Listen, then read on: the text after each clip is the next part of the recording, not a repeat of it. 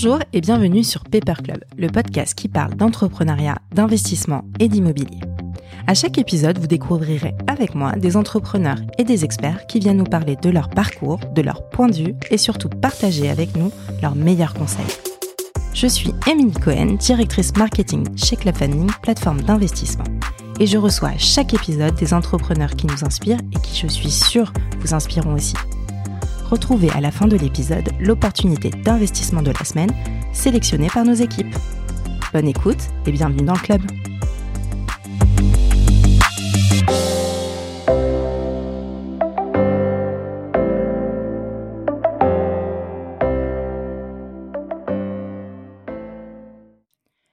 Bonjour à tous, aujourd'hui j'ai l'honneur de recevoir Sébastien Delafont.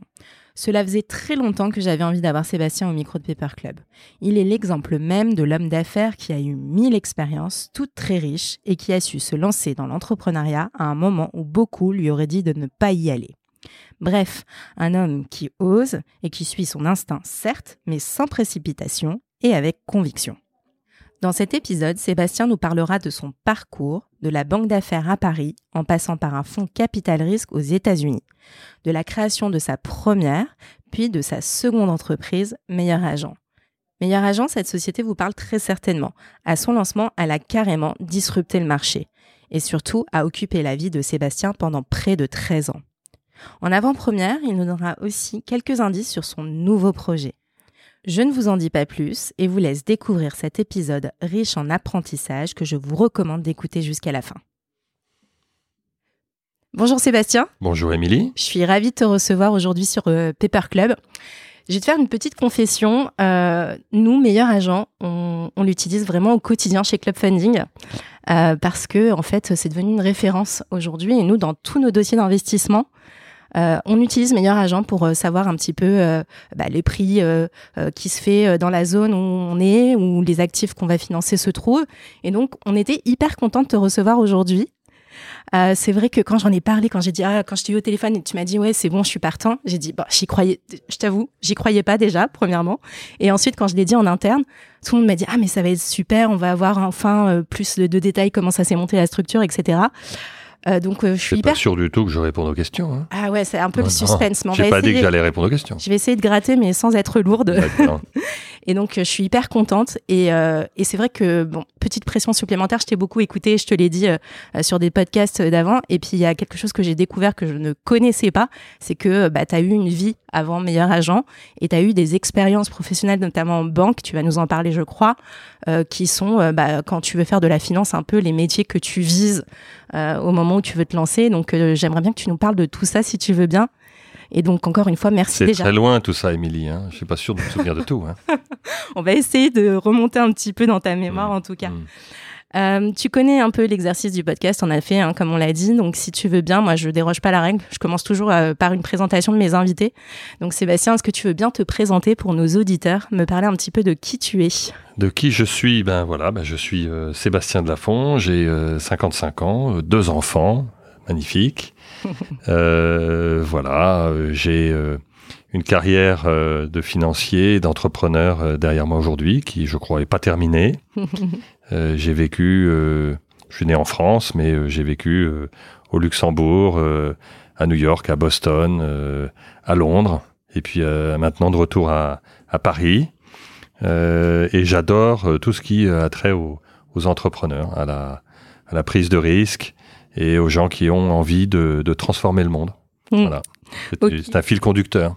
Eh bah écoute, c'est magnifique, ça va être super pour mener à bien cette interview. Juste, est-ce que tu peux nous parler aussi de ton parcours académique? Parce que je sais que à la base, tu te destinais pas forcément déjà, un, au milieu de la banque d'affaires, deux, à l'entrepreneuriat. Euh, je crois qu'à la base, tu avais un rêve, c'était de devenir diplomate. Tu l'as dit chez Mathieu, euh, Mathieu Stéphanie. Comment t'es arrivé finalement parce à faire HEC euh, qui finalement ne, bah, c'était pas du tout ce que tu voulais faire à la base, si j'ai bien compris? Je pense que comme beaucoup d'entre nous, je me suis posé des questions euh, à l'adolescence sur euh, sur mon avenir et, et c'est pas simple, je pense, pour chacun d'entre nous de savoir ce qu'il veut faire, ce qu'elle veut faire. Euh, il y a très peu de gens qui, qui ont une idée. Ils sont chanceux, ceux-là. Pour la plupart d'entre nous, on passe par différentes euh, phases. Moi, je sais que j'ai voulu être architecte, puis avocat. Puis à chaque fois, on m'expliquait c'est bouché, c'est bouché, c'est bouché. Et c'est vrai, diplomate, ça me plaisait beaucoup. J'avais euh, un père officier de marine et, et cette relation avec le monde, l'étranger, le fait de, de, se déplacer dans le monde, de représenter la France, c'est quelque chose qui me fascinait complètement. Hmm. Bon. Euh, le sort en a voulu autrement.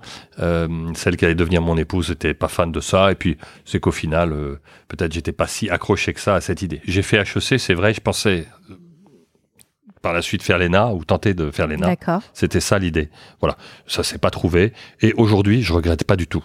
Hmm. Parce que je crois que c'est, j'avais une vision du monde diplomatique très, très différente de ce que c'est aujourd'hui. Non pas que ce soit pas des métiers intéressants, mais je pense que quand je vois ma personnalité finalement assez, je veux dire, un peu indépendante euh, et entreprenante, je pense qu'aujourd'hui être diplomate c'est c'est pas simple parce que je pense qu'on est on est assez aux ordres Mhm. euh, et que quand on a une personnalité libre, ça doit pas ça doit pas être si simple à vivre. Mais bon, encore, je parle de quelque chose que je connais pas de l'intérieur. C'est c'est l'idée que je m'en fais, mais j'ai aucun regret. D'accord.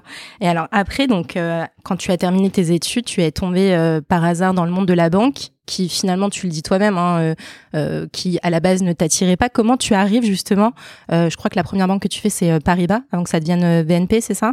Tout BNP à fait. À l'époque, les garçons devaient faire leur service militaire. Donc, Ouais. je parle d'un temps révolu.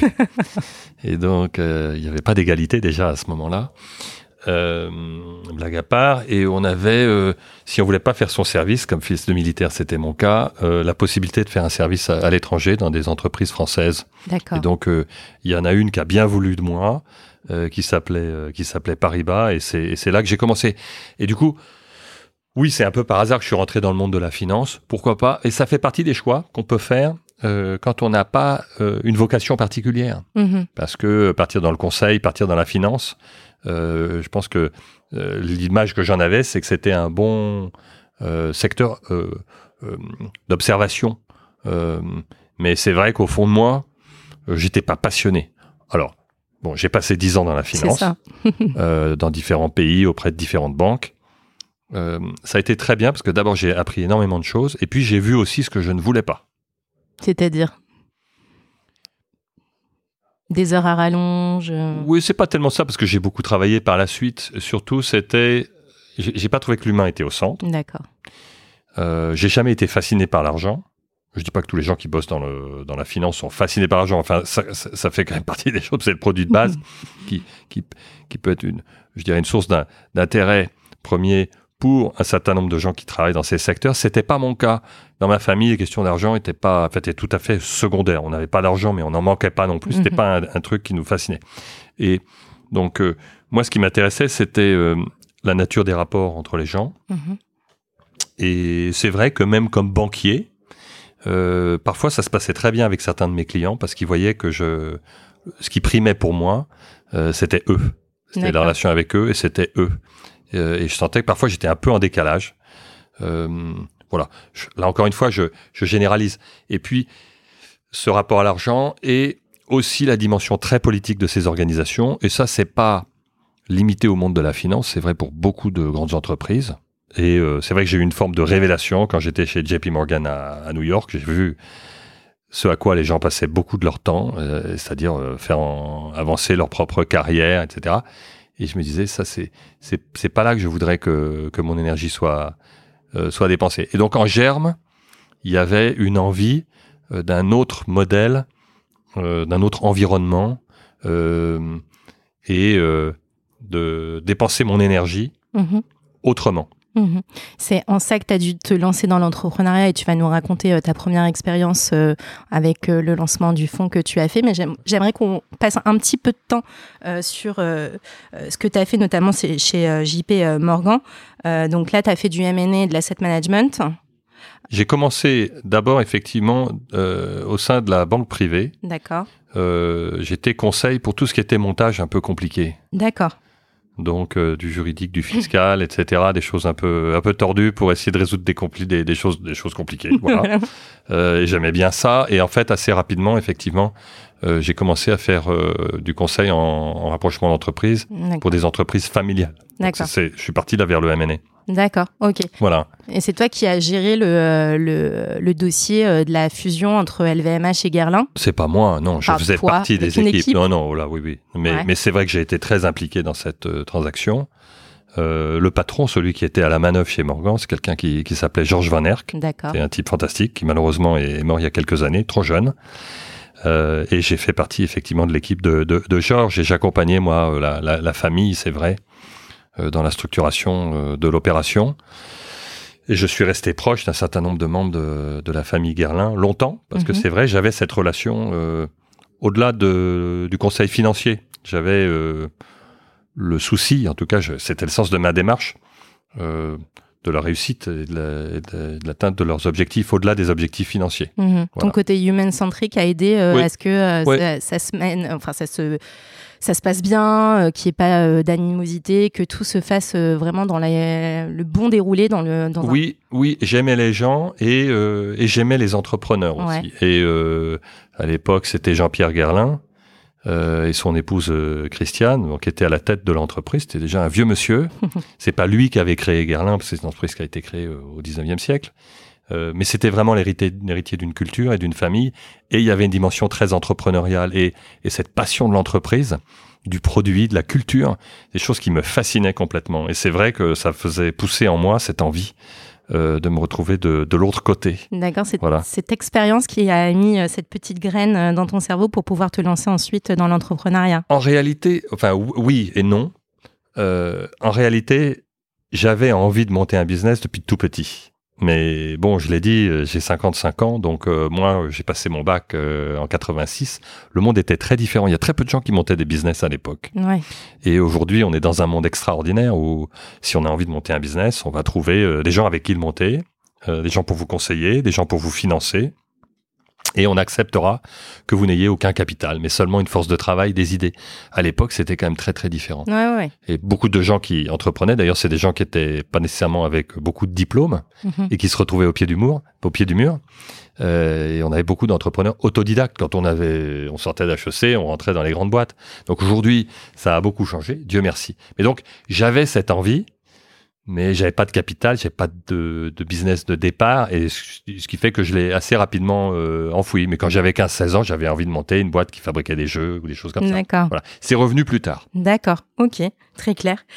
Euh, ensuite, après cette aventure, euh, c'est chez JP Morgan. Donc, tu vas, tu l'as dit, tu as fait Luxembourg, Paris, New York. Et je crois que du coup, tu vas rentrer dans, un, dans une banque d'investissement américaine euh, qui s'appelle euh, Montgomery de mémoire. Montgomery Securities, qui était spécialisé dans la tech, oui. Voilà. Du coup, un autre secteur, alors même si on reste dans la banque, la tech, euh, est-ce que ça, c'était un, finalement un secteur qui, qui, qui t'intéressait ou est-ce que tu voulais changer euh, vraiment Finalement, tu arrives en plus, je crois, dans les années 90, donc la technologie est vraiment au cœur de tout, euh, euh, des nouvelles pépites qui arrivent. Euh, ça, c'est pourquoi finalement faire ce, faire ce pas-là vers euh, ce secteur Parce que c'est là que d'activité ça bougeait, c'est là que ça se passait, c'est là qu'il y avait le plus d'innovation, de mouvement, de nouvelles sociétés. Et j'étais attiré par ça parce que cette dimension d'innovation, de création, pour moi, était absolument fascinante avec cet élément de, de technique euh, que j'ai toujours trouvé euh, intéressant. J'ai Mhm. j'ai un intérêt pour les sciences qui est assez fort. Et c'est vrai qu'au milieu des années 90, bon, j'ai fait la rencontre des fondateurs, notamment de Business Object, j'en ai déjà parlé, mais eux, avec d'autres, étaient en train de, de créer une nouvelle économie. On le voyait euh, surtout aux États-Unis, mais un peu en Europe. Et j'ai voulu me rapprocher de ça. Et c'est vrai que chez JP Morgan, on était beaucoup plus sur des entreprises beaucoup plus établies. On a parlé du monde du luxe, mais c'était vrai dans la distribution ou d'autres secteurs, mais plus traditionnels. Euh, et la tech et les États-Unis, c'était là où ça brillait, là où ça bougeait. Et quand j'ai rejoint Montgomery Securities en 97, ils venaient de faire 106, 106, plus de 106 euh, introductions en bourse au Ah oui. Nasdaq sur les 12 derniers mois. C'est c'est Incroyable. Ouais, c'était plus de deux fois par, deux par semaine. Et, et donc pour moi, là, en, en Europe, on connaissait quasiment pas cette banque. Aux États-Unis, ça faisait partie des banques leaders euh, sur euh, les secteurs de la, tech. Et ils avaient, avec euh, d'autres banques spécialisées, mis en bourse toutes les sociétés qu'on connaît de, Microsoft, Intel, etc., etc. Ils étaient en train d'amener en bourse toutes les sociétés qui étaient en train de préparer toute cette révolution digitale qu'on a connue. Je voulais y participer. Alors effectivement, c'était une prise de risque pour moi parce que quitter Morgan pour arriver là-bas, j'avais un contrat qui tenait en fait sur une feuille. C'était même pas un contrat. Ça veut dire du jour au lendemain, je pouvais être viré. Mais et puis il fallait tout réapprendre. Euh, mais euh, et là, j'ai effectivement travaillé comme un fou. J'étais sous une pression énorme, mais j'ai adoré parce que c'était. Je me suis réinventé grâce à eux. Ils m'ont fait confiance. Mhm. Et moi, j'ai dû cravacher. Mais du coup, je suis rentré dans un monde où le capital risque était roi. C'était les grands fonds américains, Mhm. des grands fonds de la côte ouest, des grands fonds de la côte est.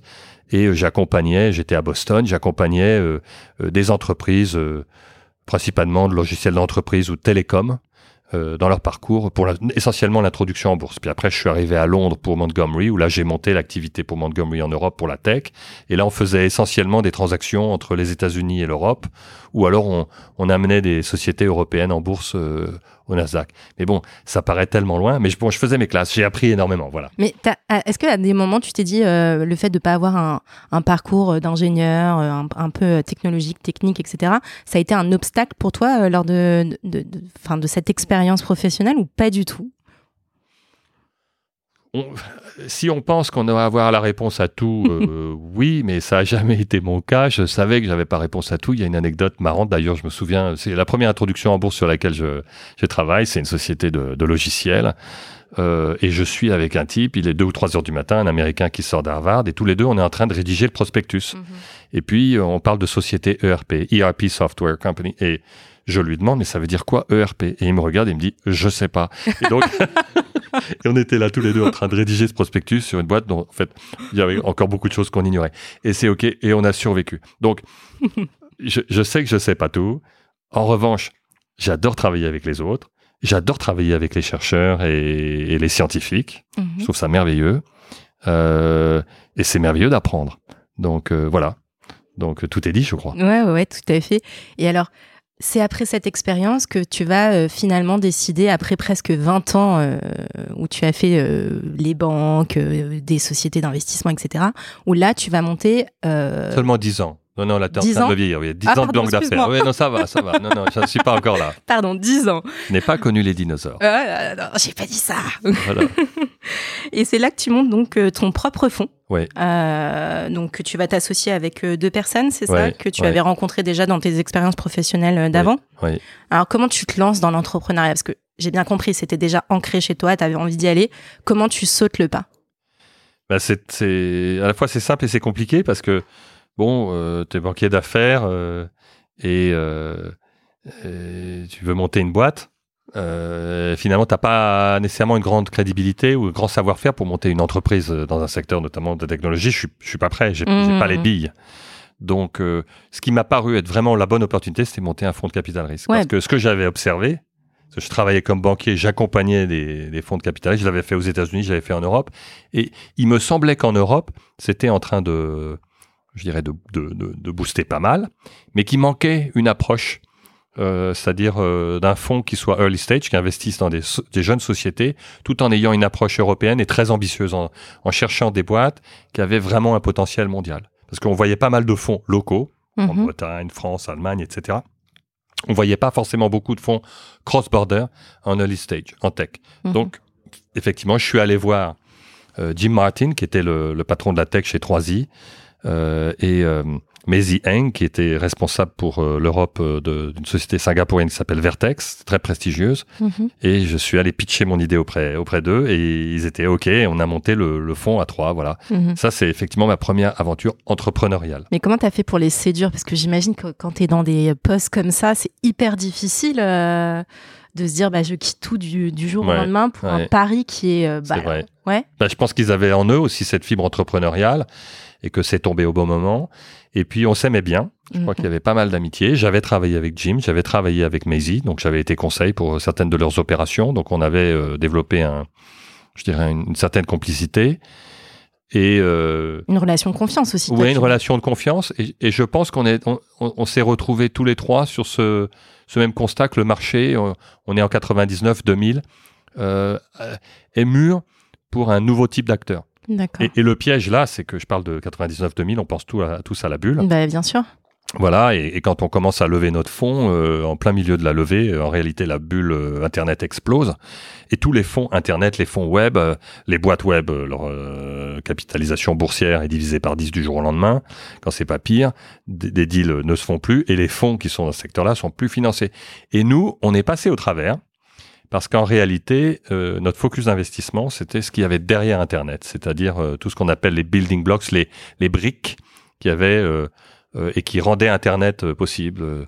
Euh, donc les semi-conducteurs, euh, des technologies sur les, les, télécoms, les technologies mobiles, et puis le logiciel d'entreprise. Et les gens ont compris ça. Ouais. Et on dit, euh, OK, il y a une bulle Internet qui est en train d'exploser, euh, mais le mouvement de digitalisation va pas s'arrêter. Et ces trois-là, ils sont peut-être pas euh, si mauvais. Mhm. Et ensemble, on, on, on, on les suit. Et on a levé plus que ce qu'on avait prévu auprès de très très grands investisseurs internationaux. Pas un Français d'ailleurs. C'était intéressant. Je me souviens être venu pitcher en France et on m'a regardé avec des grands yeux. Et on n'était pas sponsorisé ou par la caisse ou par ci ou par ça. Et donc, euh, alors qu'on avait parmi les plus prestigieux investisseurs euh, britanniques, asiatiques, américains en France, on n'a pas voulu mettre un sou dans le fond. frileux par rapport à la Bah, bulle, peut-être. je pense très, enfin, à, à l'époque, encore très franco-français dans son Mhm. approche. Mhm. Euh, C'était il y a 20 ans. Et euh, moi, ça m'avait fait un peu de peine parce que euh, j'étais le français de la, bande. la, la bande. J'aurais souhaité avoir un- une participation de, de, de, de mes compatriotes. On l'a pas eu. Voilà, bon, c'est comme ça. Ouais. Tu as dû faire beaucoup de pédagogie, j'imagine, parce que euh, c'était effectivement, comme tu disais, une période un peu euh, compliquée, mais du coup, vous avez perdu beaucoup de temps, enfin perdu. Ça vous a permis d'en gagner ensuite, mais perdu beaucoup de temps pour expliquer euh, ce que vous faisiez, ce que vous, ce que vous. C'est allé très vite en réalité. Ouais. hein. Euh, euh, bon, je rentre dans des détails un peu techniques, mais à l'époque, il y a des gens qui vraiment nous ont fait confiance. Et ça, c'est grâce à Jim Martin, qui était, qui était Mhm. le seigneur de la bande. Il avait 15 ans de plus que moi. hein. Ouais. Euh, et il était connu chez 3i, etc. Euh, il y a des gens aux États-Unis qui aidaient à, des, des équipes à lever des fonds, qui s'appelaient Mhm. Cambridge Technology Partners, qui ont, ils ont cru en nous. Euh, et euh, ils nous ont aidés, ils nous ont ouvert les portes des, des- des plus grands investisseurs internationaux. Euh, sans leur concours, ça aurait été plus compliqué. Mais c'est allé très vite. En réalité, en, en six mois, c'était bouclé. Pour un fonds de près de Ouais, c'est 180 millions d'euros à l'époque, c'était énorme. Oui, oui. Ah ouais, c'est incroyable. c'est superbe. ouais. Quand tu me parles, là, je, je, je pense à Michael Benabou, que tu connais peut-être, qui me disait l'importance, alors lui qui est un entrepreneur qui a fondé euh, Vente Privée, etc., et qui me dit l'importance, en fait, c'est de, de s'entourer aussi des bonnes personnes. Et c'est exactement ce que finalement tu es en train de me dire aussi. C'est que dans l'entrepreneuriat, au-delà d'avoir une volonté de changer un petit peu euh, bah, euh, les, euh, les façons de faire, les façons de consommer, etc., il faut aussi s'entourer des bonnes personnes qui croient au même projet. C'est tout à fait ça. Et non seulement il faut s'entourer des bonnes personnes, euh, des gens qui vous complètent, des gens qui partagent votre vision, votre envie, Mhm. et il faut être au bon endroit, à la bonne place. Ouais. Et j'y j'y ai pensé parce que l'autre soir, j'étais chez des amis. Euh, Je vais le citer ici. J'étais chez un bon copain euh, entrepreneur qui s'appelle Quentin Sagnier, Mhm. qui a monté De Vialet, puis qui est sur un nouveau projet Oui. qui s'appelle Greenback, que j'adore. Et euh, il y avait des, des- des membres de sa famille, euh, et une jeune femme qui parlait de son nouveau projet. Et je savais que ça allait marcher. Je suis con- convaincu que ça allait marcher. Pourquoi? Parce que à la vibration de la voix, Mhm. on sait que quelqu'un est complètement habité par son projet. Et quand il en parle ou elle en parle de manière structurée, que ça paraît cohérent et que on a cette vibration là, on sait que cette personne est à sa place et ça va marcher derrière. Il y aura des obstacles, Mhm. il y aura plein de difficultés, mais ça va marcher. Voilà. Ok. Et alors après, euh, tu crées Meilleur Agent. Et on va en parler parce que ça, c'est vraiment une, une entreprise que, comme je te disais, on suit de près. Mais qu'est-ce qui se passe? Parce que finalement, là, tu as monté un fonds. Finalement, tu vas changer du tout au tout parce que Meilleur Agent, on est, alors certes, un petit peu dans la technologie parce qu'il y a un algorithme, etc. Mais on est sur le secteur de l'immobilier. Comment tu fais ce, ce switch, en fait, finalement? Qu'est-ce qui se passe entre les deux? Pourquoi tu quittes le fonds Comment tu montes Meilleur Agent? Alors pourquoi je quitte le fonds Parce qu'en fait, euh, après quelques temps, euh, ça marche plus euh, entre associés. euh, fondateurs, on a monté une équipe d'investissement Ouais. avec des directeurs de- d'investissement qui viennent un peu de partout. Ils sont très forts. Mais entre les trois associés, ça marche moins bien, notamment bon avec Jim qui qui part un peu dans une direction que que, que, que j'ai du mal à comprendre. Et pendant plusieurs années, j'essaye de de, de de rétablir le le, le truc. J'y parviens pas. Et, euh, et au fond, je suis assez malheureux. Le business marche pas mal, on va lever un, un nouveau fonds plus gros, mais au fond, euh, je suis pas en train de, de m'épanouir parce qu'une des raisons pour lesquelles je voulais monter euh, aussi Ad Partners, qui était ce fonds de capital risque, c'est parce que je voulais une certaine manière de gérer l'entreprise, Mhm. un certain type de rapport entre nous avec les avec les entreprises qu'on finançait. Et là, euh, et là, j'y arrivais pas parce Mhm. que euh, l'association était dysfonctionnelle. Donc la conclusion que j'en ai tirée, euh, à regret, c'était très très dur, c'est qu'il fallait que je parte parce que comme j'étais pas parvenu après trois ou quatre ans à résoudre le truc, bah il fallait fallait tirer un trait là-dessus. Ça c'est une décision très dure, Ouais, ouais, j'imagine. très dure. Donc j'ai récupéré des billes, mais pas ce que je pouvais parce que monter un fonds euh, et on allait monter un deuxième fonds, etc., etc. C'est, c'est très compliqué de Tu monter. le vis une comme un échec à ce moment-là ou? Oui, bien Ouais. sûr. Ah bah oui, c'est pas une réussite. Alors, c'est- je mitige ça parce que j'ai réussi ma négociation avec euh, Jim et Maisie, mais mais oui, bien sûr, c'est un échec parce que j'ai pensé en plus derrière qu'ils allaient me remplacer, ils l'ont pas fait. Mhm. Euh, on était en train de créer une- vraiment une belle marque. euh, après moi, finalement, ça s'est arrêté. C'est vraiment idiot. Mhm. Donc euh, oui, oui, c'est. Alors, on a réussi plein de trucs, mais pour cette aventure-là, oui, c'était un échec. Après, rétrospectivement, j'ai appris plein de trucs. Ça m'a servi. Si je m'étais arrêté là, que j'avais jamais réentrepris à nouveau, effectivement, je pourrais en garder un souvenir amer. Aujourd'hui, c'est pas du tout ça. Euh, je sais ce que j'ai appris là, euh, et je sais ce que j'ai pas voulu reproduire par la suite. Oui. Donc en revenant en France, parce que je suis revenu en France, parce que pour des raisons per- personnelles, je voulais surtout que on voulait que nos enfants connaissent euh, mieux leur pays. Ils étaient nés en Angleterre. J'avais une, une maman qui était veuve. Voilà, c'était important pour moi que on se rapproche de Paris. On l'a fait. Mhm. J'allais monter un nouveau fonds. D'accord. Voilà.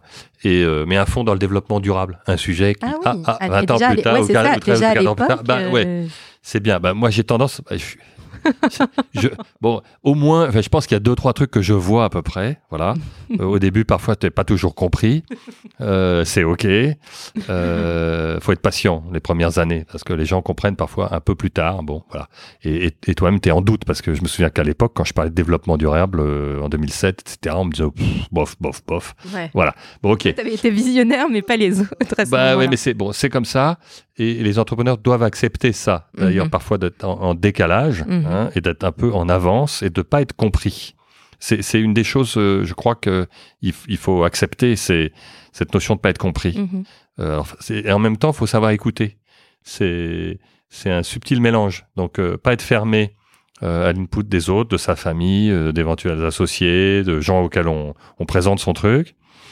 Et, et en même temps, pas se laisser enfermer ou dissuader par des gens qui disent mais c'est une utopie ou c'est pas du tout le moment ou ça marchera pas.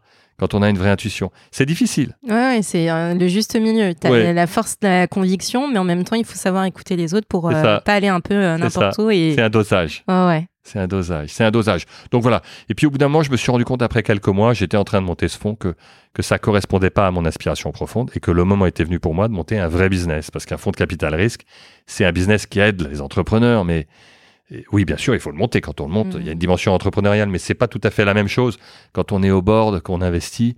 On, on donne un peu des conseils, on essaye d'être une chambre d'écho, euh, mais on on est on est on n'est pas aux commandes de la boîte. Mhm. Et il faut, faut, faut savoir respecter aussi euh, le rôle de chacun. J'avais été relativement frustré par ça d'ailleurs, euh, Mhm. comme investisseur, parce qu'il y a de temps en temps des trucs, j'avais vraiment envie qu'on prenne une direction. euh, les entrepreneurs qu'on finançait, ils n'avaient pas envie. Et à la fin de la journée, c'est OK, c'est eux qui savent. Donc je me suis dit, ben, si tu es si malin que ça, ben, fais-le.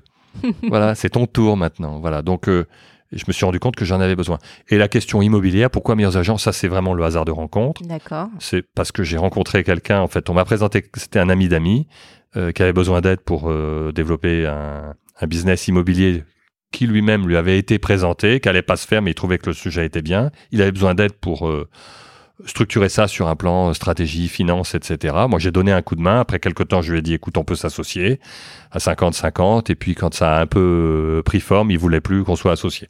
Donc, j'étais très déçu de ça sur le, sur le coup. Mhm. Euh, et puis encore une leçon. Euh, sur le moment, j'étais un peu désespéré. Je me suis dit, j'ai perdu six mois, je me suis fait planter et tout. En fait, il vaut mieux euh, se séparer euh, avant d'avoir euh, commencé le truc. hein. C'est comme Ouais, dans les couples. hein. Il vaut Mhm. mieux se séparer avant d'être marié, avant d'avoir des, Des enfants. enfants, c'est mieux. ouais. Bah oui. Mhm. Euh, voilà. Même si sur le coup, ça fait de la peine, c'est mieux avant. Et donc, euh, sur le coup, j'étais pas content. Mais je me suis dit, bah, ce secteur immobilier, il fonctionne pas bien. Il touche tout le monde. Il est très frustrant parce que quand on parle à gens qui achètent, qui vendent, qui louent, qui financent, euh, ils trouvent que c'est vachement compliqué euh, de s'assurer qu'on est en train vraiment de d'acheter au bon endroit, d'acheter au bon prix, de vendre au bon moment, de euh, de se tourner vers la bonne personne, etc. Il y a il y a, une, immense soif euh, d'informations et de conseils de qualité face à des enjeux financiers et perso qui sont quasi universels. Donc voilà, je me suis dit bon, c'est tellement énorme, faut y aller. On va trouver quelque chose. Mais est-ce que tu avais une passion pour l'immobilier ou est-ce que c'est parce que tu as travaillé sur le projet de, euh, de cette connaissance où tu as dit, euh, au-delà de, il y a quelque chose à faire, c'est aussi un métier extrêmement intéressant euh, qui a aussi, parce que tu parles beaucoup d'affect, de sentiments, etc. Peut-être que tu as senti le besoin de transparence et tu t'es dit, il faut que, voilà, je, je travaille sur ce sujet-là, de l'immobilier où il y a effectivement un marché, mais il y a aussi un besoin euh, de euh, transparence, de mettre euh, carte sur table pour que tout le monde y trouve, bah, enfin en tout cas que ça soit pas anxiogène à chaque fois qu'on va parler achat, immobilier, etc. Est-ce que tu avais déjà ce côté un peu, identifié ce côté un petit peu, j'allais dire, sentimental avec l'immobilier ou pas forcément? J'entends, j'entends plusieurs questions. Ouais, je suis désolée. Moi, je suis du genre à poser plein de questions en même temps. C'est ok, Émilie, mais bon, euh, je dirais, est-ce que j'avais une passion pour l'immobilier avant? Non. Non. Euh, est-ce que l'immobilier était un sujet qui m'intéressait à titre personnel et je venais de faire une transaction à Paris et j'avais trouvé ça extrêmement compliqué? Euh, Oui. Donc, expérience personnelle. Expérience personnelle qui m'avait marqué et qui n'avait pas été satisfaisante. Mhm. Et donc ça c'est clair. Je me suis dit ça va pas. Donc c'était pas qu'intellectuel, je dirais ce raisonnement. Je mhm. l'avais, je l'avais vécu à titre personnel. Mais j'ai pas une passion pour le secteur. J'ai toujours trouvé c'était intéressant. Les appartements, les maisons, il y a toujours des trucs qui font rêver. Mais non, j'avais pas une attirance particulière pour le secteur. En revanche, le deuxième point, ce côté un peu, euh, je dirais, euh, une, réaction euh, un peu tripale en disant ouais mais c'est vrai que ça va pas il y a un énorme enjeu et on, on, rend pas service aux consommateurs et il faut faire quelque chose. Euh, et allez, on s'empare de ce sujet et on, on, va chercher à le régler en étant un peu, je dirais pas utopiste par rapport à ça, mais une démarche euh, un peu de, de Robin des Bois, sans s'emporter trop. dans l'immobilier, ça m'intéressait qu'on ait cette démarche-là.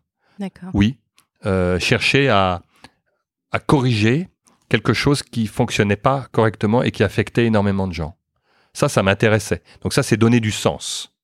Oui, j'avais besoin de ça. D'accord. Et alors, finalement, tu vas nous expliquer euh, exactement euh, ce que fait euh, Meilleur Agent pour ceux qui ne le connaissent pas. mais il y a aussi cette touche technologie. Finalement, vous êtes, vous, vous allez à ce moment, au moment où toi tu arrives, tu disruptes un petit peu le marché, tu rapportes quand même de la technologie dans ce que tu vas euh, ce que tu vas faire. Euh, ça c'était une volonté euh, vraiment de ta part de que ce soit le enfin ce que tu montes soit vraiment très technologie facile d'utilisation oui. Ouais. Oui. Alors le point de départ c'est quoi?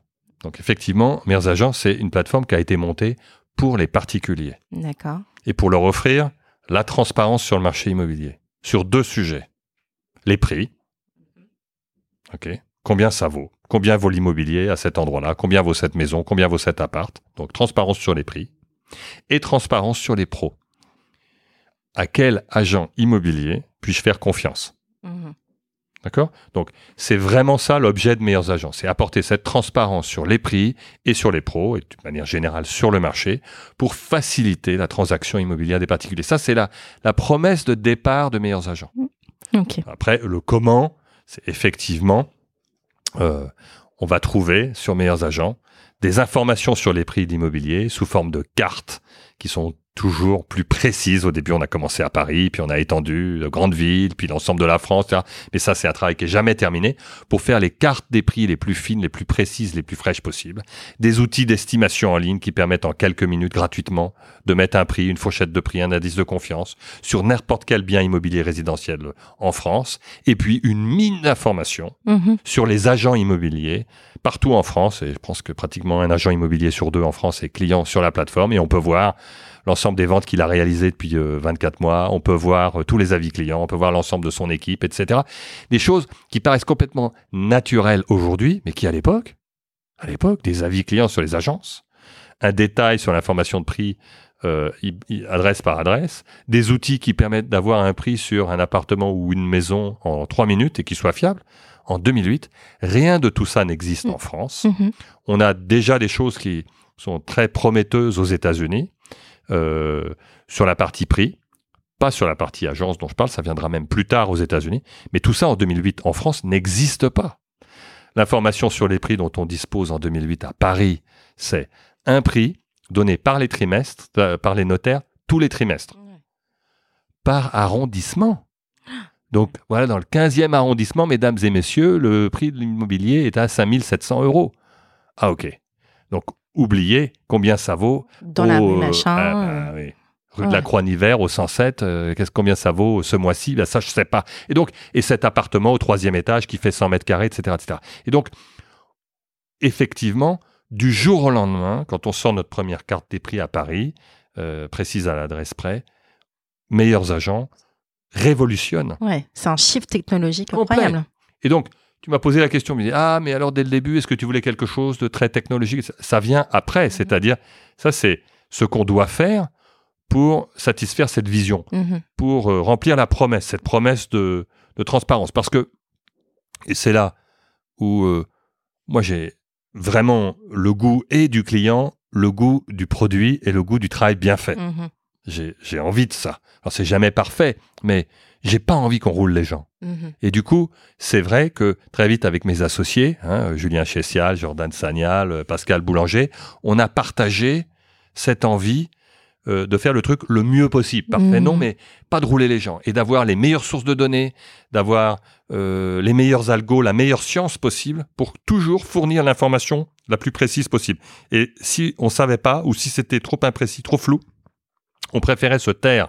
Donc il y avait des endroits, donc on a commencé que par Paris, mais même dans Paris, il y a des endroits, eh ben on n'affichait pas de prix. Pourquoi? Parce qu'on manquait d'informations ou notre algo était euh, trop incertain. Donc soit j'ai un niveau d'information et de confiance dans mon algo qui est suffisamment élevé, et là je, je transforme, je, tran- je, je communique, Mhm. tout en donnant mon indice de confiance.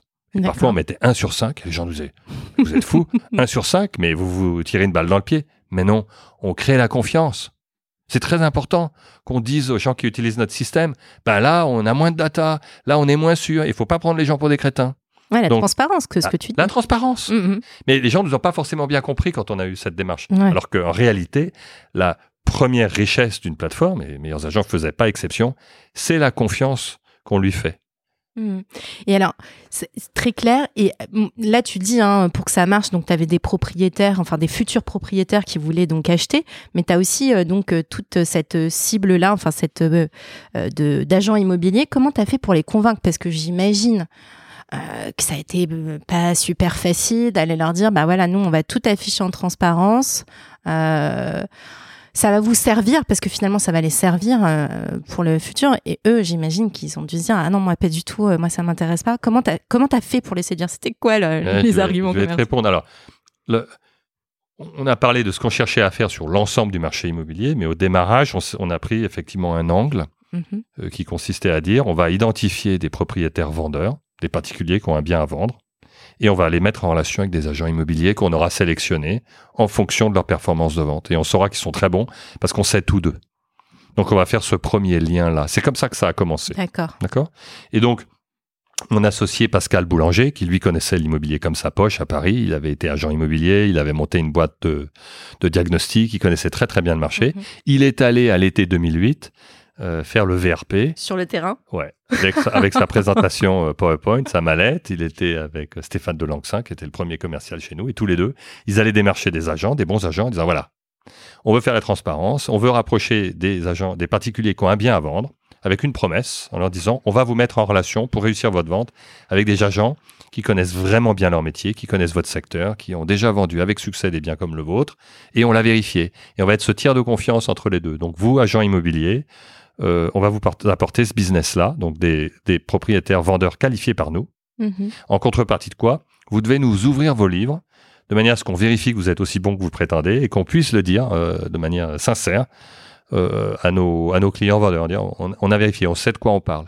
Et donc, il y a un une centaine d'agences à Paris qui ont signé et qui ont joué le jeu. Alors, c'est après c'est de la publici- publicité un peu gratuite pour eux à partir du moment où ils jouaient le jeu avec vous oui. Au Mhm. début, je pense que le risque n'était pas élevé pour eux parce que, alors, mais c'était totalement nouveau comme manière de c'est travailler. clair Mhm. Et effectivement, ça, ça, ça nécessitait qu'ils ouvrent leur livre, ça nécessitait qu'ils nous donnent accès à leur registre de mandats et de transactions. Donc, euh, ça, c'était, c'est nouveau. Il y en a qui, qui euh, ne l'avaient jamais fait.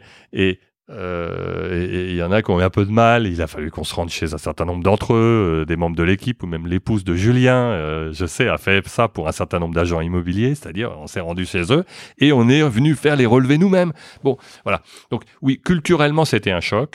Pour le marché, on était un ovni complet. Mais comme le risque pour eux, il n'y avait aucun risque financier, ils n'avançaient rien, ils n'allaient payer que à la fin, en fait, en nous reversant une partie de la commission que eux allaient pa- payer. Au final, c'était vraiment gagnant. Mais Émilie, malgré ça, je pense qu'il y a une majorité d'agents qui n'étaient pas prêts à nous suivre parce que ça bousculait trop les codes du marché. D'abord, ils croyaient que c'était pas possible, qu'on n'allait pas être capable d'apporter du business, qu'on n'allait pas être capable de fournir les outils dont on parlait, qu'on serait pas crédible auprès des particuliers.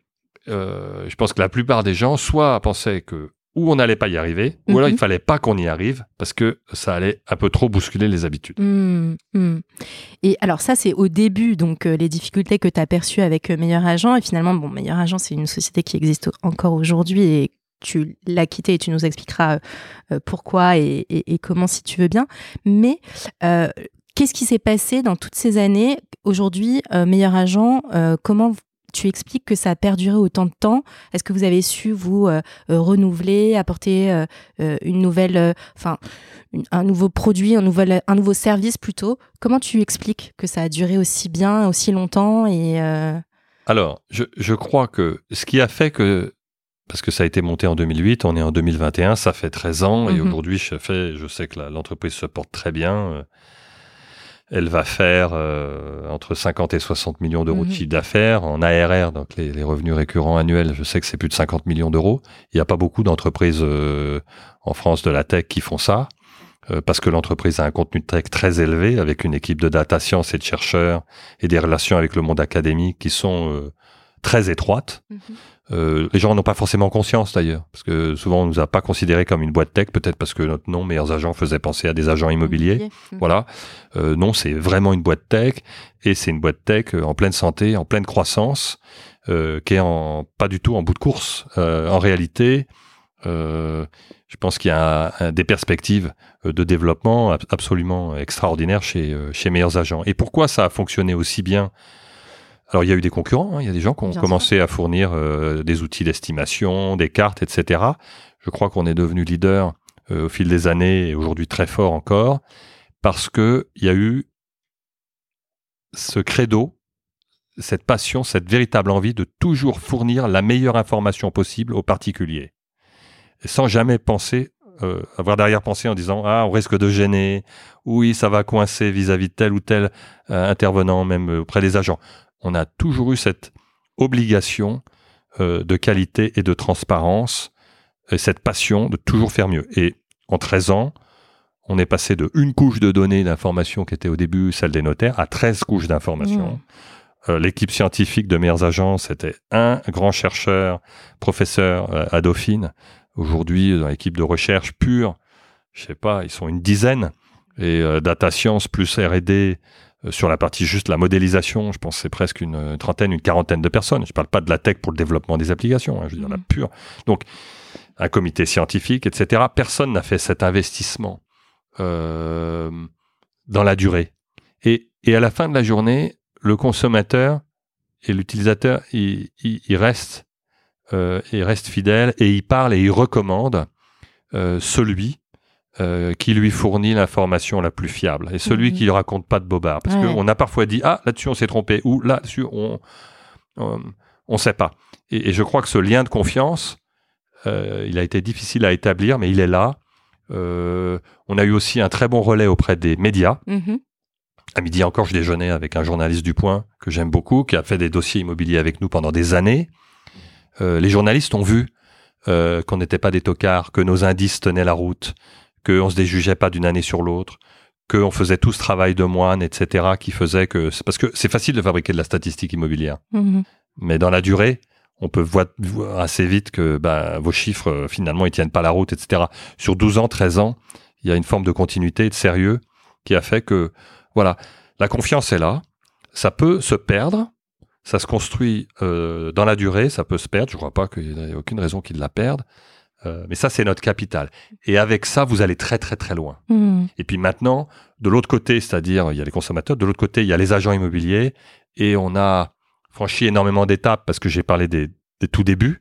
Aujourd'hui, meilleurs agents, je crois, euh, est accepté par le marché euh, et par les agents immobiliers euh, comme un véritable partenaire. Ils ont compris qu'on n'était pas là pour les sortir du jeu. Ils ont compris qu'on était vraiment une source de business et de productivité Mhm. considérable pour eux. Euh, je pense qu'il y en a encore un paquet à convaincre et qui ont peut-être une, une idée, je crois, relativement fausse de ce qu'on fait. Mais pour l'immense majorité de ceux qui travaillent avec nous, ils voient qu'on apporte vraiment, euh, je dirais, un, un bénéfice en Mhm. termes de visibilité, en termes d'apport de business, en termes de crédibilité pour les agents immobiliers qui travaillent avec nous. C'est, considérable. hein. Et, on, et on mesure pas toujours tout ce qu'on, apporte. Donc ça, franchement, ça fait plusieurs années qu'on a franchi ce, ce cap-là. Mais en termes d'impact par rapport à la vision de ce que meilleurs agents peuvent faire sur le marché, on est au début, Émilie. Mhm. Et ce que je souhaite, c'est qu'effectivement, l'équipe en place avec le groupe Axel Springer soit en mesure de, de délivrer cette vision. Mhm. Et alors, ju- ju- juste une petite question, parce que moi, en travaillant cette interview, euh, Ah, parce suis- que tu l'as travaillé Ouais, je travaille. Moi, je suis, euh, je suis comme ça. Je, je travaille ça un se voit que petit je te peu. charrie. Je vois, je vois que tu as bien bossé. Je vois ton papier, tes questions. Petite question. Mm. Euh, Aujourd'hui, le problème, le, c'est le marché. Enfin, nous, on en parle beaucoup. hein, c'est tout ce qui est marché locatif. Mm. Euh, Il y a beaucoup de pain points sur Ouais. ce secteur-là, enfin sur le marché Ouais. du locatif. Est-ce que toi, quand tu y étais, quand tu étais chez Meilleur Agent, vous avais commencé déjà à, étudier, à étudier euh, Oui. Ouais, Bien sûr, on a fait les premières études sur le marché locatif euh, il y a presque une dizaine d'années. d'accord. Bon, les outils d'évaluation des loyers sont beaucoup plus récents. Ils sont disponibles maintenant sur le site. hein. donc, Mhm. on peut non seulement évaluer un, un appartement, une maison, mais on peut aussi évaluer euh, son loyer partout en France, euh, avec la même qualité, je dirais, de, de science derrière, ce qui permet aussi d'en déduire euh, des rentabilités locatives potentielles, etc. Donc, tous les outils sont là. On a créé des, des cartes de loyer déjà depuis pas mal d'années, mais euh, donc les outils d'estimation sont beaucoup plus récents. Donc, tout est à disposition.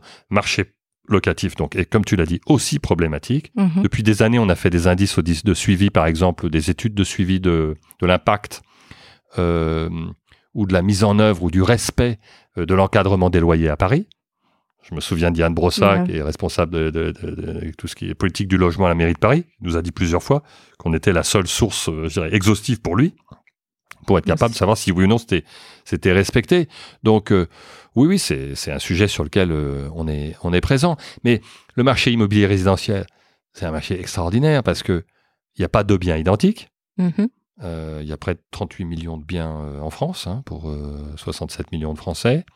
Euh, ils s'en construisent de nouveaux tous les jours, pas beaucoup, mais bon, euh, ceux qui sont existants euh, ou se dégradent ou sont rénovés. Donc c'est un marché en mouvement. Et donc il y a un champ de progrès et euh, je dirais d'avancée en, en matière de science et de transparence qui est sans limite. Colossal. Ouais. Non mais Mhm. l'aventure commence. Mhm. Et, et tout ce qu'on peut apporter demain dans un marché plus transparent aux acheteurs, aux vendeurs, aux investisseurs, aux locataires, aux intermédiaires, dirais, est considérable. C'est Mhm. pour ça que le, le potentiel d'une entreprise euh, qui apporte de la science et de la transparence au marché immobilier comme meilleurs agents, le potentiel est considérable. Mhm. Et avec toutes ces perspectives, tu as quand même décidé de te lancer dans une euh, nouvelle aventure. Hop, transition. Euh, donc, tu as quitté Meilleur Agent en octobre euh, 2020. Tu es bien renseigné, Voilà. c'est ça Euh, bon, moi, première, euh, première chose que je me suis dit, euh, octobre 2020, c'est post-confinement, c'est enfin post-confinement, post-Covid, etc. Est-ce que c'est finalement le contexte qui a fait que tu avais envie d'autre chose ou déjà tu pensais déjà depuis un moment que tu avais envie de, de passer euh, En 2019, on cherche un peu, je dirais, à la demande de nos investisseurs, parce qu'on a au capital de meilleurs agents des investisseurs privés, mais aussi des fonds de capital risque qui sont là depuis longtemps.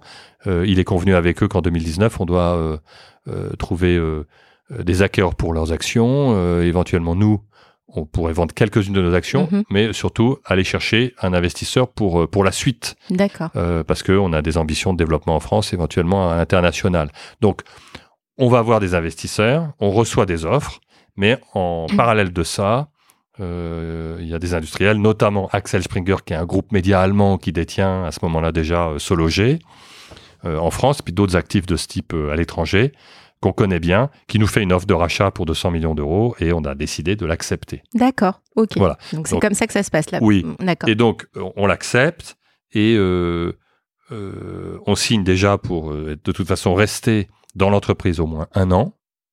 Et c'est vrai que euh, j'étais, moi, je me voyais pas dans le groupe. Ouais. Le groupe est, est formidable et géré par des gens que j'aime beaucoup, et notamment l'équipe dirigeante en Allemagne. euh, euh, Matthias Dopfner, Andreas Wille, avec qui on a fait la transaction, euh, sont des Allemands euh, francophiles, francophones, super cultivés, enfin vraiment des gens fantastiques. Je les adore, mais je me vois pas dans ce grand groupe. D'accord. Donc c'est vrai que je, je, je, je leur dis au début de l'année 2020 que je vais pas rester on prépare la transition. Et donc en octobre 2020, euh, la transition est assurée et on tire notre révérence. Et les quatre, les quatre fondateurs, on avait dit qu'on commençait ensemble et qu'on finissait ensemble. Et je sais que parmi eux, il y en avait au moins deux qui avaient envie de passer à autre chose. Et c'est OK, voilà, Hmm. on a tiré notre révérence. Ok, super. Mais de la meilleure façon qui soit, euh, quand même. Tout s'est bien Oui, terminé. bien sûr. et, et- et je crois que c'est un. Enfin, meilleurs agents au, au sein de, de groupe Axel Springer, ils ont créé maintenant une entité qui s'appelle euh, Aviv, Mhm. un potentiel de développement non seulement en France mais à l'étranger. Euh, Depuis que euh, je suis parti, j'ai vu naître euh, la carte des prix meilleurs agents euh, en Allemagne, la carte des prix meilleurs agents en Belgique. Euh, Ouais. Thomas Lefebvre, qui est le directeur scientifique, qui dirige l'équipe euh, scientifique, euh, l'équipe tech, euh, liée à toute la mise en œuvre donc, de, de nos cartes outils de, de prix, etc. Maintenant, c'est quelqu'un qui a une supervision sur, sur trois géographies. Euh, c'est toute notre vision et notre technologie qui s'exporte. Ouais. Ça- parle avec fierté. Ouais. Ah bah, c'est super, mais puis Ouais. en plus je suis ravi pour eux euh, parce que sont restés et ils sont quand même dans un groupe qui leur donne les moyens euh, de s'exporter. Et, nous, pour nous, c'était compliqué d'aller à l'étranger euh, tout seul. On nous le reprochait d'ailleurs euh, quand on allait chercher des sous auprès d'investisseurs. On disait bon, c'est bien votre truc et encore, mais quand est-ce que vous prenez X marché? D'abord, c'est pas facile et Déjà, euh, là, meilleurs agents, j'ai parlé de ces chiffres, chiffre d'affaires, il est fait qu'en France. On, peut, Mhm. on peut créer sur un marché qui est énorme une, une très belle boîte, très profitable, sans forcément attaquer X géographie. Bon, mais maintenant avec Axel Springer, ça se fait. Donc oui, oui, je suis très content. Ok. Euh, et je le disais euh, tout à l'heure, euh, tu as donc quitté donc meilleur agent et tu vas, tu m'as parlé en avant-première sans trop m'en dire que tu allais te lancer dans un nouveau projet. Donc moi j'ai voulu faire ma curieuse, j'ai été sur ton LinkedIn un petit peu pour voir si j'avais des, des informations. J'ai même essayé de t'en demander avant qu'on enregistre. Là je vois sur LinkedIn Time will tell. Donc le temps nous le dira. Est-ce que tu es toujours dans la phase de le temps nous le dira sur ton prochain ou c'est bien avancé? Tu peux commencer à nous en dire un peu je plus. Je, peux, je peux lâcher deux, trois infos, mais je, crois déjà, il y a, pour moi, c'est intéressant s'il y a des entrepreneurs qui, qui écoutent ce, ce podcast. Moi, c'est pas la première fois que je passe par cette phase de pause Mhm. entre deux trucs, euh, qui est pas, qui, qui peut être super fertile, qui est pas forcément évidente, parce que quand on sort d'un business comme Meilleurs Agents ou Ad Partners avant, en fait, il y a une phase où on est un peu orphelin Ouais. et on est un peu triste. Donc il y a une phase où, où on a un coup de mou et c'est important en fait de digérer cette phase-là avant de se laisser, je dirais, influencer, pénétrer par d'autres idées, d'autres influences et de laisser pousser en soi de nouvelles envies. Mhm. Parce que si on passe tout de suite d'un truc à un autre, de mon point de vue, on risque de pas euh, se poser les bonnes questions. Donc le prochain projet, je sais que pour moi aujourd'hui, euh, il est mûri et il correspond vraiment en termes de parcours de vie à ce qu'il me faut Mhm. pour continuer de, de grandir. Et du coup, euh, un, je peux te dire que c'est une plateforme D'accord. parce que je suis fasciné par les plateformes. C'est un animal que je trouve extraordinaire. Meilleurs agents, euh, je dirais, on a appris en marchant euh, ce qu'était une plateforme. Et euh, je trouve que voilà, c'est un animal dont je commence à connaître certains rouages qui me fascinent. Donc ça, voilà, c'est un, c'est une plateforme. Deux, ça n'a rien à voir avec l'immobilier. Trois, c'est essentiellement B2C, même s'il y a une branche potentielle B2B. Mhm. Ça a un potentiel mondial. Et c'est centré sur l'humain. Complètement centré sur l'humain. Bah, tout à fait à ton image, j'ai envie de te dire. Ben, euh, ça me fait plaisir que tu dises ça. Et c'est vrai que les quelques personnes à qui j'ai parlé des projets euh, m'ont dit Ah, c'est génial. et et c'est complètement toi. Non pas que je sois génial, c'est pas ça que je te dire. mais non, c'est pas ça. Mais ça te ressemble beaucoup. Et du coup, pour moi, c'est une validation de. euh, je me trompe pas en termes de parcours de vie. Euh, c'est une étape. Euh, c'est l'étape naturelle pour moi. Mhm. Voilà, et je vais remonter ça avec deux de mes trois anciens euh, euh, coreligionnaires, avec Julien Chessial et Jordan Sagnal. D'accord. Euh, Pascal, qui est très très immobilier, va nous suivre. on- il sera pas très loin, il sera peut-être au capital, on verra. Mais en tout cas, voilà, je, je recommence avec deux de mes anciens partenaires en crime. ouais, Voilà. Super. Une petite date de, de sortie, de lancer Non. quand non? Non. ça. Non, il faut d'abord qu'on s'asseye un certain nombre de fois par terre euh, sur le tapis avec un verre de vin rouge. On invitera et on va commencer à brainstormer avec des gens autour de nous et on va prendre le temps qu'il faut pour, euh, pour bien penser ce, ce truc. Super. On a hâte d'en savoir plus. Voilà. Beau teasing pour nos Voilà. auditeurs. Voilà, On s'en reparlera peut-être euh, à ce moment-là. Peut-être, pourquoi pas. avec plaisir. Merci beaucoup Sébastien. On a terminé cet entretien, mais presque terminé, j'ai envie de te dire, parce que euh, tu sais, je termine toujours avec des questions rituelles pour chaque épisode. Si tu veux bien euh, te Je prêter bien, euh, à l'exercice. Je demande toujours à mes invités, la première question, c'est quel est le média que tu consommes et dont tu ne pourrais te passer? Média au sens large. Elle est dure cette question. Deezer, est-ce que c'est un média? Bah bien sûr, Eh ben voilà. Deezer. Donc tu as un, un accro à la musique. euh, Ah, la musique joue un rôle important dans ma vie et toutes les musiques parce que j'ai des goûts comme en cinéma très éclectiques. Ça peut être de la musique très classique, euh, de la musique boom boom. Je me souviens une fois j'ai fait un podcast dans un dans une émission immobilière il y a longtemps. hein. Euh, et on m'avait demandé de choisir des musiques et les gens étaient assez bluffés parce qu'il y avait du Bourville, il y avait je ne sais quel groupe euh, électro, etc. On m'a dit ouh là là, ils étaient un peu perdus. Voilà, moi je dirais toute forme d'art m'intéresse et je trouve que la musique, euh, on parlait de vibration tout à l'heure, Ouais. tu sais, la vibration, ce qu'on entend dans la voix de quelqu'un et savoir s'il est à sa place, s'il est bien. Et, et la musique, je crois qu'elle nous met euh, en face de- des choses euh, importantes. Elle, elle- elle nous aide à sentir si effectivement nous-mêmes on est un instrument, hein, mhm. comment euh, on vibre. Donc euh, voilà, la musique est importante. Ok. Et est-ce que tu as une. je- alors, c'est pas. Là, je sors un peu de mes questions rituelles, mais est-ce que tu as une recommandation à nous, pour nos auditeurs de ce qu'on devrait écouter, euh, quelque chose que tu écoutes en ce moment et que tu adores Juste comme ça. Petite euh, tips de Sébastien? Non, ça va. Alors, euh, elle n'est pas connue du tout. Euh, elle s'appelle Isée, c'est la maman euh, euh, d'une amie de ma nièce. Elle s'appelle Isée. Je crois que c'est Y-S-E, c'est une chanteuse française. D'accord. Voilà. Et puis, il faudrait pour faire plaisir à ma fille qui me fait découvrir des, des choses, ma fille de 20 ans qui trique, j'adore.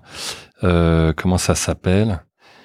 Euh, Ah zut, bah, évidemment, ça, ça m'échappe. Oh, j'aurais adoré, Kitri, pouvoir recommander ton groupe parce que t'en fais la pub en permanence. Euh, Tu pourras me le redire. les passages, euh, les passages. je crois que c'est ça, les passages. Euh, ils sont passages, c'est en deux mots. D'accord. Ah, les passages. C'est un groupe français aussi. Ok, Voilà. je connais pas. Bah, super. On fait de la promotion de produits locaux. Ouais, c'est très bien. Voilà. Ça mange pas de pain, comme on dit. Ensuite, la deuxième question que je pose, c'est quelle est la personne qui t'inspire? Un entrepreneur qui t'a toujours... alors, entrepreneur ou bah, parfois j'ai même des personnalités politiques, parfois j'ai même des personnes de, de l'histoire. Est-ce qu'il y a quelqu'un qui t'inspire comme ça? Il y en a plein. Ouais. Il y en a plein. Euh, des gars comme Thomas Edison ou aujourd'hui peut-être son équivalent moderne euh, qui est euh, Elon Musk euh, sont des types qui sont capables de rayonner et d'avoir une vision de rupture avec une dimension scientifique très forte qui transforme le monde sous nos yeux. Ces gars-là sont bluffants. Bon, c'est vrai que bon, je suis là, moi je suis en admiration euh, totale, plus proche de nous, Mhm. euh, quelqu'un comme Xavier Niel, mais Pat aussi parce que je le vois depuis des années euh, créer des concepts complètement nouveaux, Mhm. que ce soit son école 42 ou Station F ou d'autres trucs où on l'attend pas, sont des ovnis à chaque fois qu'il les crée. Derrière, ça marche. Il suit ses, il suit ses affaires.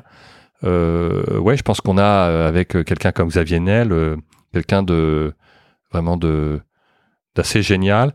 Je ne le connais pas personnellement, mais je l'ai vu comme ça quelques quelques trucs. euh, il me semble encore très simple. Ouais. J'aime beaucoup. Ok. Très, très, très bon choix. Euh, et enfin, dernière question. Est-ce que... Encore? Ouais, j'en ai beaucoup. Il y en a trop là. Dernière question. Est-ce que euh, tu as une personne en tête que tu penses serait OK pour venir parler bah, d'immobilier dans ce podcast Paper Club? Bah, je pensais déjà à mon associé Pascal Boulanger. Ouais. Ça va pas parce que c'est encore un- quelqu'un de meilleurs agents. Oui, mais euh, franchement, le- pourquoi je pense à lui? Parce que lui, c'est vraiment un homme du métier. C'est à la fois, je pense, c'est un super exemple de quelqu'un qui vient de l'immobilier, qui a été agent immobilier, qui a été entrepreneur dans l'immobilier en montant cette boîte de, euh, de diagnostic, et puis qui a fait toute l'aventure de meilleurs agents en voyant comment euh, ce secteur euh, appréhendait l'innovation et la digitalisation. Mhm.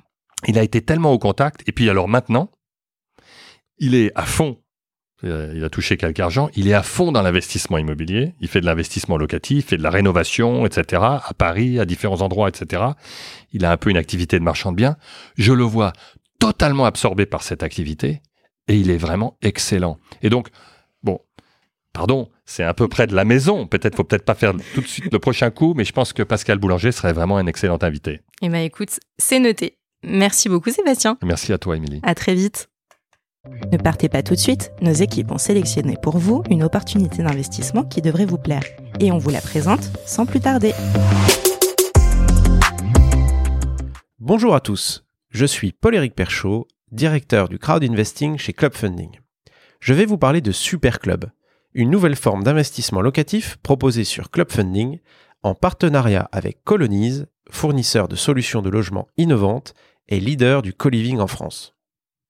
Superclub permet de vous constituer un portefeuille diversifié d'appartements en colocation dans des villes à forte demande locative partout en France.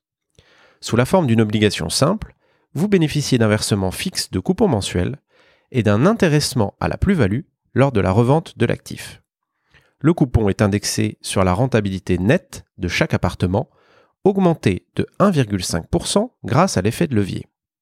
L'intéressement sur la plus-value vous permettant de bénéficier d'une prime de remboursement en plus des coupons déjà perçus. Le ticket d'entrée est de 1000 euros, avec possibilité de récupérer votre capital en cas de besoin. Cet investissement dispose d'une fiscalité simple à la flat tax, non soumis aux revenus fonciers ou à l'IFI. Le sous-jacent est donc constitué d'appartements entre 80 et 120 m2 qui pourront accueillir entre 3 et 6 colocataires. Chaque appartement est méticuleusement sélectionné par nos équipes et celles de Colonise et fait l'objet d'un réaménagement adapté aux goûts et aux besoins des étudiants et jeunes actifs. L'emplacement étant primordial, il se situe systématiquement à moins de 10 minutes à pied des transports en commun et proche des grands pôles universitaires et bassins d'emploi. La gestion locative, clé en main, est intégralement assurée par Colonise. Superclub vous permet donc de bénéficier des avantages de l'investissement locatif sans contrainte. Pour rappel, le rendement n'est pas garanti, les offres de financement participatif comportent des risques, notamment le risque de perte en capital et d'illiquidité. Rendez-vous chaque semaine sur clubfunding.fr pour découvrir les opportunités Super Club.